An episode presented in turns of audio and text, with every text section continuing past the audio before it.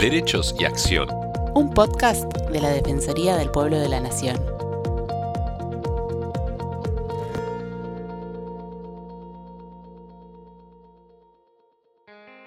Hola, ¿cómo están? Muchas gracias por seguir acompañándonos en todas las emisiones de los podcasts de la Defensoría del Pueblo. Les habla Estefanía González Isola y estoy junto a Fernando Almirón para continuar compartiendo con ustedes temas de interés para la comunidad. La Agencia Nacional de Seguridad Vial trabaja con todas las jurisdicciones del país para reducir la siniestralidad vial en el territorio. Opera conjuntamente con otros organismos involucrados en la materia de seguridad vial como la Comisión Nacional de Regulación del Transporte, CNRT, la Dirección Nacional de Vialidad, el órgano control de concesiones viales y las diferentes fuerzas de seguridad y organizaciones no gubernamentales. Este organismo es responsable de la coordinación y seguimiento del Plan Nacional de Seguridad Vial contemplado en el Convenio Federal sobre acciones en materia de tránsito y seguridad vial. Está presidido por el ministro del Interior y Transporte y conducido por un director ejecutivo designado por el Poder Ejecutivo Nacional. Para hablar acerca de la seguridad vial en Argentina, estamos en comunicación con Pablo Martínez Cariñano, director ejecutivo de la Agencia Nacional de Seguridad Vial. Hola Pablo, ¿cómo estás? Te saludamos, muchas gracias por estar con nosotros, por dedicarnos tu tiempo para hablar de seguridad vial. Hola, buenos días y muchas gracias por la convocatoria. Por favor. Pablo, ¿cuáles son los principales objetivos y funciones de la Agencia Nacional de Seguridad Vial? En primer lugar, lo que eh, intentamos es que se comprenda qué es la seguridad vial. La seguridad vial es en Argentina una cuestión de salud pública. Es la principal causa de muerte, los siniestros viales son la principal causa de muerte de jóvenes menores de 35 años. Entonces, el primer objetivo es que se comprenda que cuando hablamos de seguridad vial, hablamos de una cuestión de vida o muerte. A partir de ahí, lo que la Agencia Nacional de Seguridad Vial, junto con todas las provincias, intenta hacer es que se incorporen hábitos de cuidado que hagan que estas estadísticas disminuyan sostenidamente. Esto es, conductores más seguros, que eh, incorporen eh, conceptos claros vinculados con eh, aquellas cosas que deben y las que no deben hacer antes de subirse a un auto, una moto, un camión o ser peatón. También eh, tratamos de que el control, que es fundamental, esté en todo el territorio. Tratamos de capacitar a los docentes para que la educación vial llegue a las aulas de nuestro país. Trabajamos para que los vehículos sean cada vez más seguros y salgan de fábrica con, con dispositivos de seguridad que eviten siniestros viales o que una vez producidos mitiguen las consecuencias. Y en el último extremo, trabajamos con las víctimas y sus familiares, aquellos a, quienes todo lo anterior no les alcanzó porque el hecho se produjo y tienen que afrontar lo que una vida nueva, seguramente signada por el dolor y por la pérdida, trabajamos asistiéndolos, asistiéndolos con recursos, eh, con, eh, acompañamiento psicológico, jurídico, eh, hasta con un subsidio a partir de un convenio con el, Ministerio de Desarrollo Social cuando se trata de personas muy pobres. Es decir, la Agencia de Seguridad Vial junto con las provincias está presente en toda la cadena vial, desde la educación de un chico hasta la contención de una víctima. Claro, han implementado un número del 149 para realizar denuncias y también para la atención de las víctimas estas de siniestros viales y la Red Federal de Asistencia a Víctimas y Familiares de Víctimas de Siniestros Viales, ¿no? Claro, esto es algo que nos pone eh, muy orgullosos porque no tiene antecedentes. Esto, por un lado, que el país tenga eh, una red con un número de tres cifras a que se puede llamar todos los días las 24 horas y sobre todo que esta red no sea simplemente eh, una, algo testimonial, que sea algo concreto. Entonces, cuando una persona sufre un siniestro, si sobrevive o si muere su familia, se comunican con nosotros y desde el primer momento estamos ahí, con un psicólogo, con un psiquiatra, telefónicamente y luego presencial, porque esto es importantísimo, las 23 provincias se han plegado a esta red, se han sumado a esta red, eh, dándose cuenta de que nuestra intención es que esto sea federal, que sea para todos igual. Decía, cuando una persona tiene que pasar por este trance, imagínense las cosas que aparecen, desde tramitar un certificado de defunción, un certificado de discapacidad, hacer los trámites en una funeraria, bueno, cosas muy espantosas para las que nadie está preparado. Ahí está la red con, todo, eh, con todos sus trabajadores para asistir. Y luego eh, viene la causa judicial, hay acompañamiento con, con jurídico. Supongamos que el hecho se produjo en una provincia y, era un turista, entonces las familias de otra provincia y tienen que viajar, ponemos a disposición transporte, alojamiento, etc. Y finalmente, y esto pasa muchísimo eh, en nuestro país, eh, donde 8 de cada 10 personas que mueren en siniestros viales son varones y en muchísimos casos estos varones son el sostén económico de la familia. Cuando esto pasa, eh, la viuda y sus hijos quedan en una situación de desamparo brutal. Sabemos bien que la pobreza agrava todos los males. Y entonces nos llaman al 149 y la agencia, junto con el Ministerio de Desarrollo Social, los acompaña, les brinda un subsidio para mitigar la situación y los incorpora cuando se puede en, potenciar trabajo. O sea, realmente esta red es algo que está muy bueno que se difunda porque sirve y sirve de verdad. Pablo, también se ha abierto una línea de denuncias de picadas y conductores imprudentes. ¿Cómo se presenta una denuncia de estas características? Sí, y en breve estamos lanzando una aplicación para que ya no, haga falta enviar nada ni llamar, sino simplemente cargarlo. Muy bueno.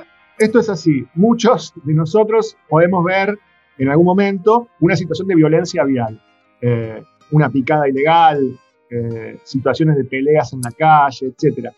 Entonces ahora simplemente con, usando el celular se toman estas imágenes y nos la envían. Lo más fácil es hacerlo por las redes y arrobarnos en arroba infosegvial y a partir de ahí nosotros analizamos la denuncia y lo que decimos es, bueno, paremos la pelota.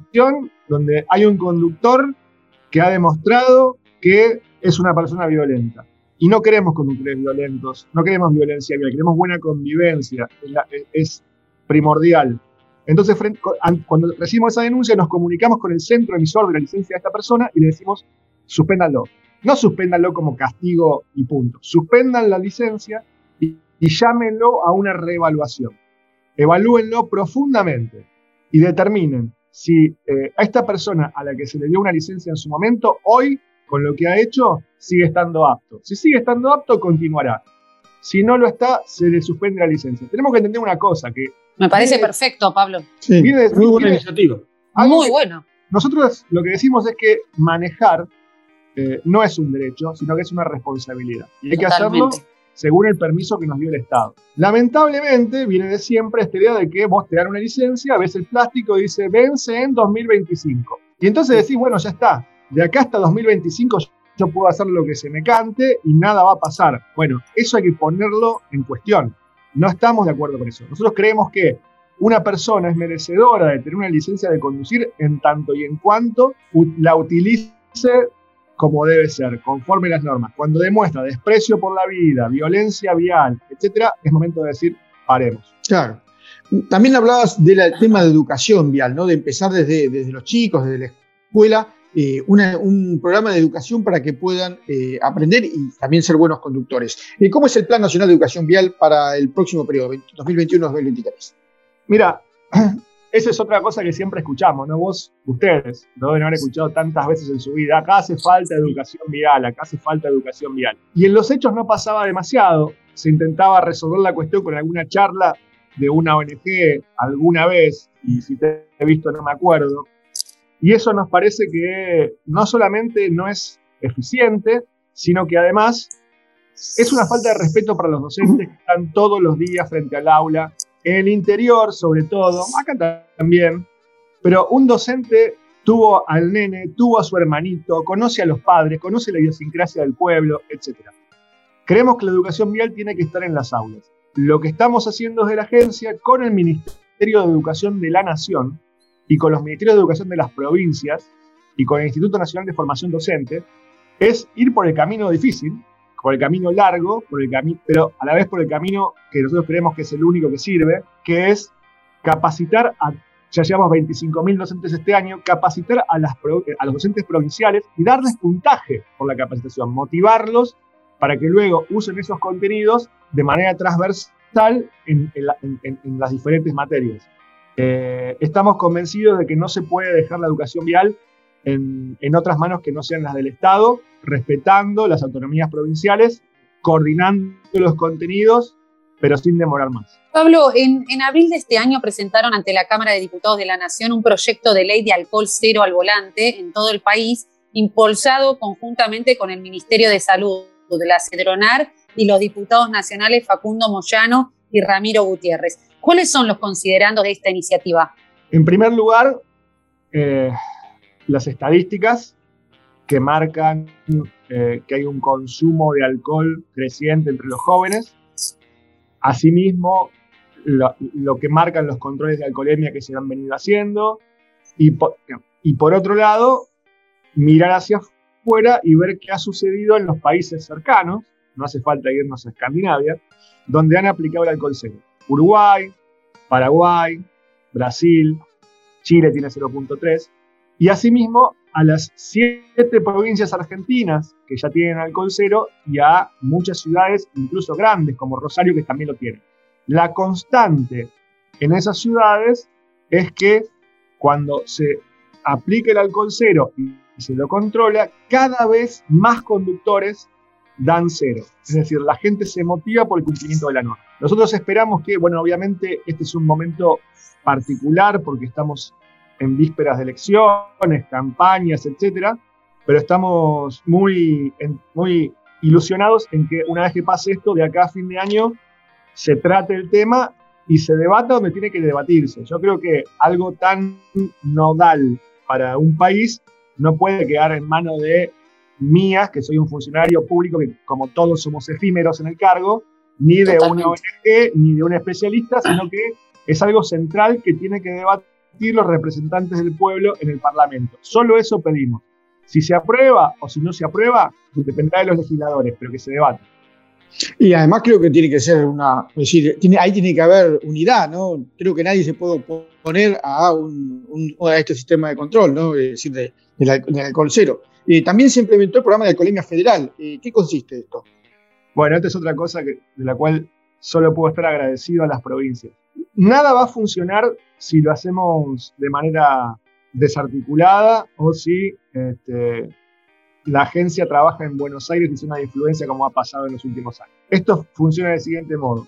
Así como cada provincia, cada municipio, o muchos, porque falta, es, verdad que falta un trecho enorme en, sistematizarlo esto, realizan controles per se, una vez por mes nos juntamos todos, las 23 provincias, la nación, eh, simultáneamente en las rutas y ese día hacemos una enorme cantidad de controles, enorme, decenas de miles de controles, que permite compartir datos, saber en qué distrito, en qué jurisdicción hay más o menos problemas, dónde poner eh, mayores recursos, qué pasa con las provincias que tienen alcohol cero respecto a las que tienen 0.5, etc. Vos tenés una enorme, eh, una masa grande de cantidad de controles para ir trabajando juntos y se va compartiendo la información. Esto se hace de vuelta con las provincias, sus fuerzas de seguridad, la agencia de seguridad vial.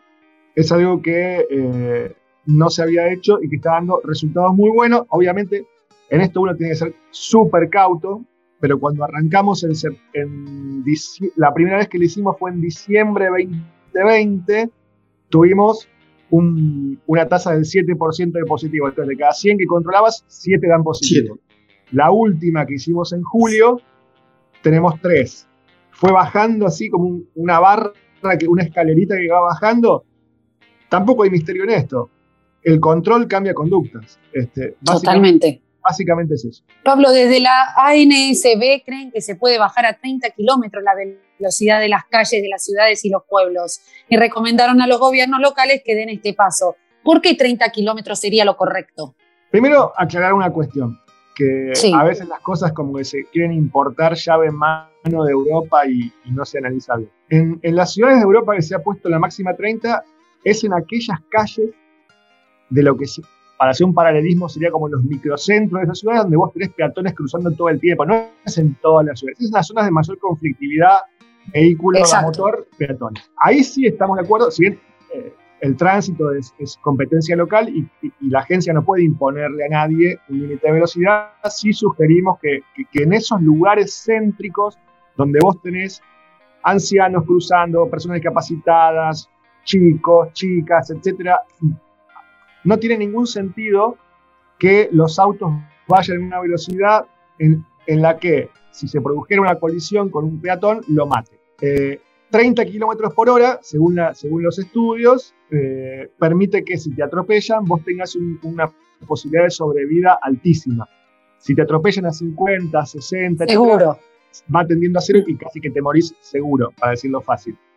Y si vos te pones a hacer las cuentas, eh, un viaje de 2, 3, 4 kilómetros promedio, que, lo hagas a 30 kilómetros por hora o a 40 o a 50 kilómetros por hora, el tiempo que el automovilista perdería es despreciable. Estamos hablando de dos minutos, tres minutos, no tiene ningún sentido. Entonces, en esos casos, para esas zonas, sí propendemos a bajar la velocidad. Perfecto. Desde julio de este año, en todos los centros de emisión de licencia nacional de conducir, los y las aspirantes eh, deben estudiar contenidos de género.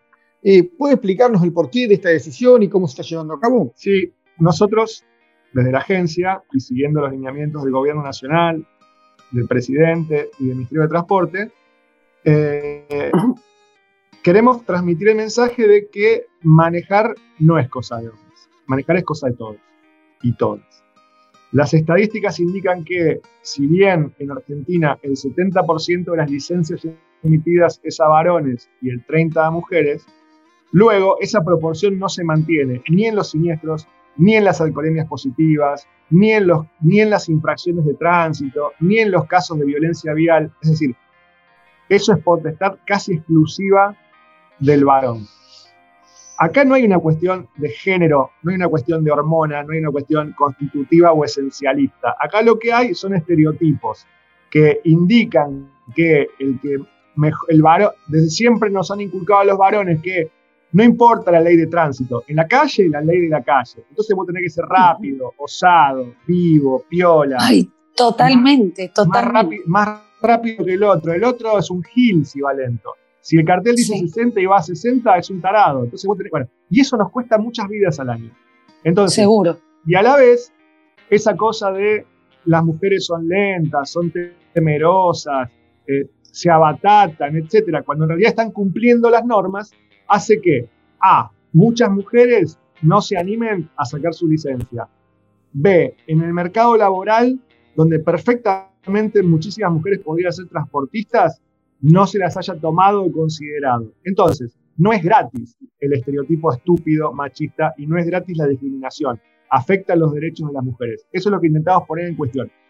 No son preguntas de examen, no se va contra la ideología de nadie. Eso lo, que es, lo que es es un módulo que se muestra y se explica cómo los estereotipos culturales hacen que el tránsito sea violento cuando en realidad debería ser armónico. Muy bien explicado, Pablo, buenísimo. Y contanos cuál es la finalidad del programa federal de entrega de cascos y equipamiento reflectivo para los motociclistas. Argentina, desde hace ya varios años, los motociclistas son las principales víctimas de la inseguridad vial. Y en zonas como el NOA y el NEA, donde el transporte público es escaso, deficiente, la moto es el vehículo familiar. Todo el mundo tiene una motito. Y entonces vos te encontrás con que eh, Tucumán o Corrientes o Jujuy o Formosa o, las provincias que fuere, de cada 10 personas que pierden la vida en siniestros viales, 7 son motociclistas. Tremendo. Frente a esto, lo que estamos haciendo con las provincias y con los municipios es una, capacitación de los trabajadores eh, en moto, ya sea los de delivery de comida o en Jujuy a los que van a los ingenios con su motito por la ruta, o a los que trabajan con la fruta, o eh, acabamos de firmar con la UOCRA para los trabajadores de la construcción, con los tabacaleros, etcétera, donde se los capacita en manejo seguro, técnicas de frenado, cómo tener la moto en condiciones, les explicamos los puntos ciegos de los autos o los camiones donde no tienen que situarse porque si no, no son vistos y, los, y, al doblar los pisan, etcétera, etcétera, etcétera. Y eso termina con la entrega de un casco. Pensá que un casco cuesta 10 mil pesos. Hay gente que 10 mil pesos por ahí no la gana en una quincena, entonces ayuda mucho esto. Y entrega de chalecos eh, reflectivos, sobre todo para cuando los laburantes van a las 6 de la mañana oscuro a la ruta para ir a las fábricas, para que sean vistos por la luz de los demás autos. Bueno, estamos ya dimos toda la vuelta al NOA, al norte, al NOA y el NEA, ahora estamos haciéndolo en provincia de Buenos Aires, y luego vamos a regresar por Santa Fe y seguimos subiendo. Ya llevamos entregados 15.000 cascos y la idea es que esto no, no, se detenga. Claro, perfecto. Eh, ustedes que dictan el curso nacional de seguridad vial por Internet, eh, los, el ASPO, el aislamiento social preventivo, la cuarentena, eh, ¿cambió en algo la forma de los dictados de curso? ¿Los perjudicó? ¿Cómo hicieron para organizarse? No, eso obviamente había que ir tomando decisiones sobre la marcha porque había distritos que suspendían la cuestión presencial, otros las mantenían, otros iban y venían y demás, pero no, básicamente eh, lo hemos mantenido y no, no, tuvimos demasiadas dificultades. Pablo, según un informe de accidentes con participación de menores realizado por la Agencia Nacional de Seguridad Vial, aproximadamente el 8% de las víctimas fatales por siniestros viales en Argentina son menores de 16 años. ¿Cuál es el elemento más seguro para los menores de edad que viajan en auto y qué recaudos deben tomar los padres a la hora de trasladarlos? El único elemento seguro para, para un chico que viaje en auto es ir sentado y, bien asido en el elemento de protección, o sea, dispositivo de retención infantil conocidos como huevitos o sillitas.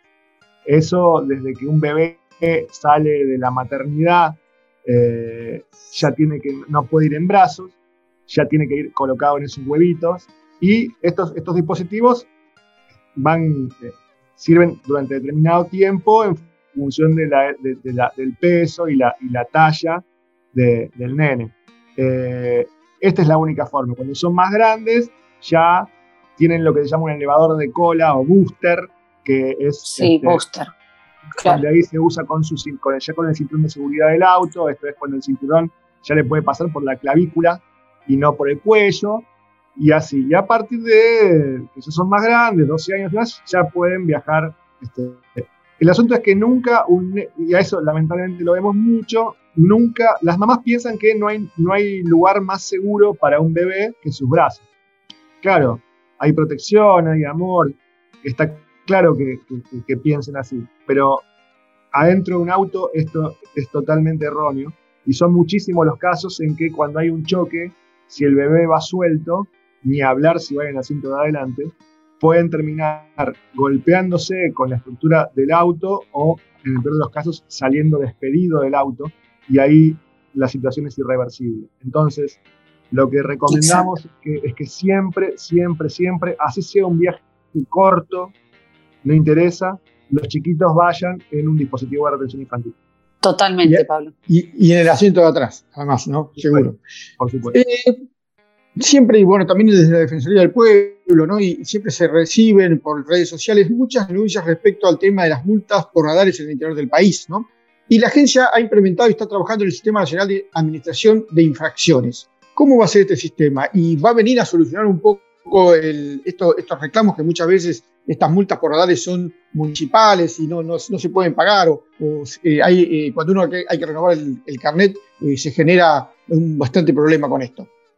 Claro, nosotros de la agencia, toda vez, toda vez que el exceso de velocidad es una de las principales causas de siniestros viales, estamos de acuerdo con el control de velocidad y lo, lo apoyamos. Ahora bien, para que este control eh, cumpla su cometido, no puede ser un control trucho. Entonces, eh, es realmente una práctica que, como bien, como bien decías vos, suele suceder, pero que es pésima.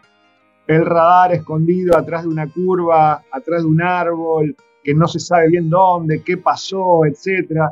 Te llega una notificación del pueblo X donde quizás no recordás ni haber estado y una cifra enorme para pagar. Bueno, nosotros en la agencia eso no lo vamos a, tolerar y lo que tenemos es, porque así lo indica la ley, nosotros damos la aprobación de funcionamiento de, supongamos que un municipio quiere poner un radar. Perfecto, el municipio licitará el servicio y luego nos presenta a la agencia. Agencia, vamos a poner el radar tal, marca tal, que tiene la aprobación del INTI tal, que, fue calibrado, que fue homologado, etcétera, y nos tiene que justificar el por qué en términos de si hay realmente un problema de inseguridad vial, a qué velocidad van a controlar, etc. Y ahí lo, aprobamos. Afortunadamente, hemos logrado incorporar provincias como Córdoba, San Luis y Santa Fe, que desde el comienzo de la agencia estaban separadas en este punto y los hemos incorporado al Sistema Nacional de Infracciones para que, para que el control sea de ese modo, previsible, serio y legítimo, porque si no, tiene un efecto totalmente contrario al deseado. Y se puede consultar este sistema nacional de infracciones una, una vez que ponerle uno quiere eh, llegar a renovar la licencia de conducir. Se puede consultar previamente. ¿cómo, cómo sí, sí, sí. En, la página, en la página de la agencia ingresa eh, y mete el DNI o el dominio del auto y ve qué infracciones tiene pendientes, cuándo se hicieron, dónde, etc. Y por otro lado también hay una página tanto de la agencia como del INTI donde uno puede chequear el listado de radares que están aprobados para su funcionamiento. Exactamente, exactamente. Bueno, Pablo, la verdad que clarísimo, me encantó todo lo que dijiste, muy justas las palabras, la verdad. No, bueno, muchísimas gracias y a disposición. Y una sola cosa, recuerden a la gente que tienen el 149, la línea las 24 horas para aquellas víctimas o familiares de siniestros viales. Y, y por otro lado, que en arroba infosecvial. Nos pueden mandar todas las consultas que quieran, que las responderemos a la breve. Bueno, felicitaciones también, Pablo, por el trabajo. La verdad, un trabajo muy organizado, muy bueno. Y un tema, como decías, de salud pública, ¿no? Porque esto, todo, todo el tema de seguridad vial también recarga después los hospitales, la salud, es decir, hay un, todo, un, un, sistema económico también, por supuesto, ¿no? De graves perjuicios económicos para todos. Eh, muy, muy buen trabajo. ¿eh? Muchísimas gracias, un saludo para todos y a disposición. Muchas gracias a todos y los esperamos la próxima semana en una nueva emisión de Derechos y Acción. Derechos y Acción es un podcast original de la Defensoría del Pueblo de la Nación. La producción de este episodio estuvo a cargo de Bianca de Gaetano, Nelly Durán Cianotti, Martín Genero y Georgina Sturla. Podés encontrarnos en redes. Por WhatsApp, escribirnos al 113-762-4966 en Twitter e Instagram buscanos como arroba DPN y en Facebook como arroba dpn.argentina.